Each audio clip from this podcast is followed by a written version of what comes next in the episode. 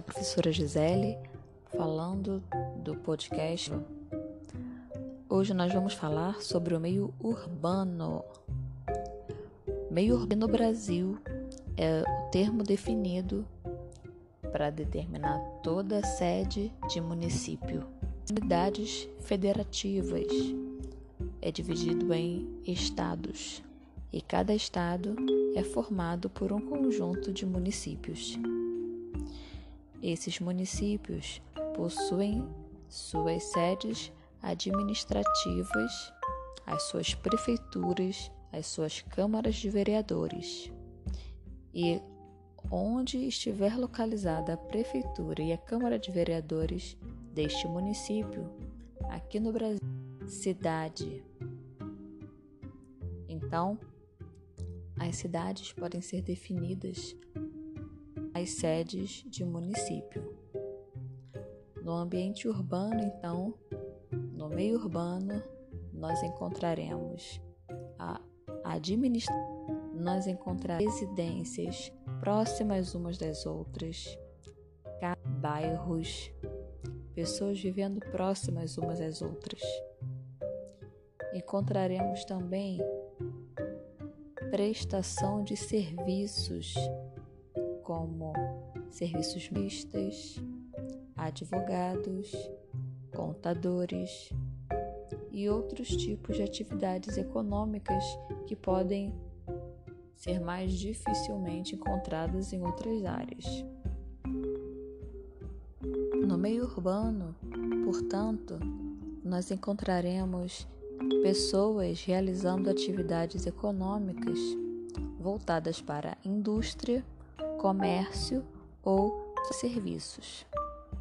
As atividades econômicas ligadas à indústria estão associadas a todo tipo de produção industrial, seja algum tipo de fábrica, como fábricas de tecidos, de roupas, de automóveis, móveis, alimentos, isso são atividades industriais.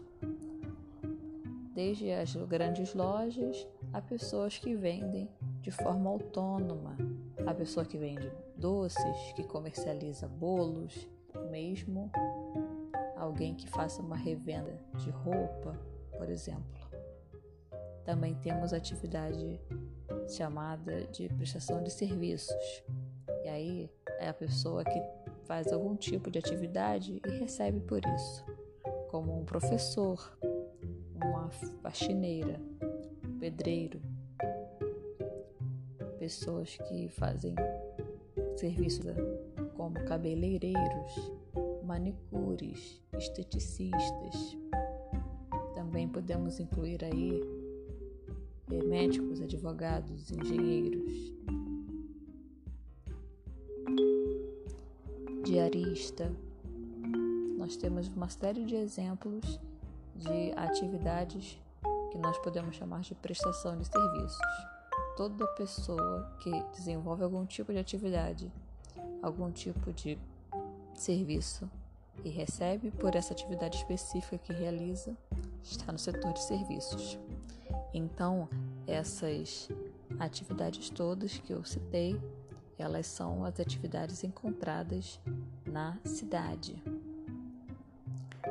A gente tem uma particularidade, né? muitas vezes os municípios eles estão divididos em distritos e também estão divididos em área urbana e área rural.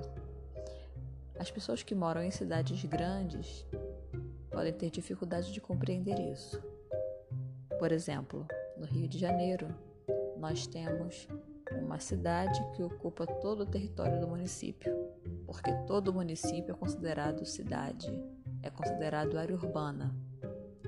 No entanto, há casos em que os municípios têm pequenas cidades em seu interior e o resto do território municipal é considerado rural, ou mesmo dividido em distritos que possuem suas centralidades mas no entanto não são considerados cidade.